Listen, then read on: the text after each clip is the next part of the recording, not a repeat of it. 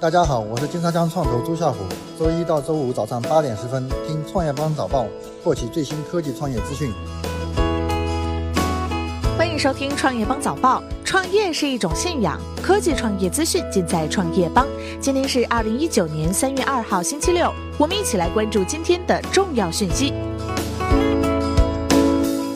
锤子科技已基本停止新手机研发，下半年出新手机希望不大。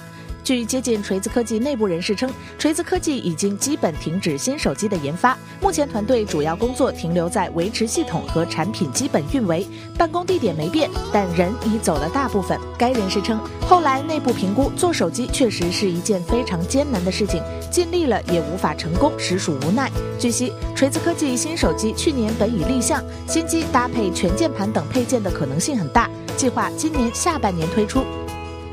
抖音上线全新青少年模式，只能浏览精选的短视频。近日，抖音正式升级青少年模式，在全新的青少年模式下，用户在推荐首页将只能浏览由抖音青少年内容团队精选出的短视频，包括教育、知识、绘画、摄影等方面有趣有用、寓教于乐的内容。同时，正常版本中的搜索发现入口将被关闭。阿里大文娱称不存在裁员，将开放招聘超一千八百人。针对近日关于阿里大文娱正进行大规模裁员的消息，该公司回应称不存在裁员。未来一年，公司计划在影视内容创作、互联网产品策划、技术研发等方向开放招聘超过一千八百名新员工，期待优秀人才加盟。阿里大文娱方面表示，当前公司的少量人员变动，一方面是去年十二月以来内部整顿的结果，另一方面则是针对新财年业务目标做出的正常绩效优化和组织升级。特斯拉又宣布裁员，并将关闭美国大部分门店。去年六月，特斯拉宣布裁员百分之九。马斯克当时在内部备忘录中称：“将来我们就再也不用这样做了。”但昨天，马斯克又向员工表示，特斯拉还要裁员，原因是公司要关闭全球大多数零售店，由线下销售改为纯线上销售。特斯拉最新宣布了两项举措：将美国销售大规模向线上转移，以及给车主最多一周退货时间。如果车主对购买的新车不满意，可在一周内退还给特斯拉。特斯拉方面未透露有关店的具体数量以及会节省多少成本，不过预计中国地区不会受到关店影响。路透称，华为把员工的现金红利提高百分之三。据路透，华为将把员工的现金红利提高百分之三，价值数十亿美元。分析人士称，华为此举有助于提高员工士气。此外，这笔支出似乎还表明华为的利润仍在增长，且对公司的未来发展充满信心。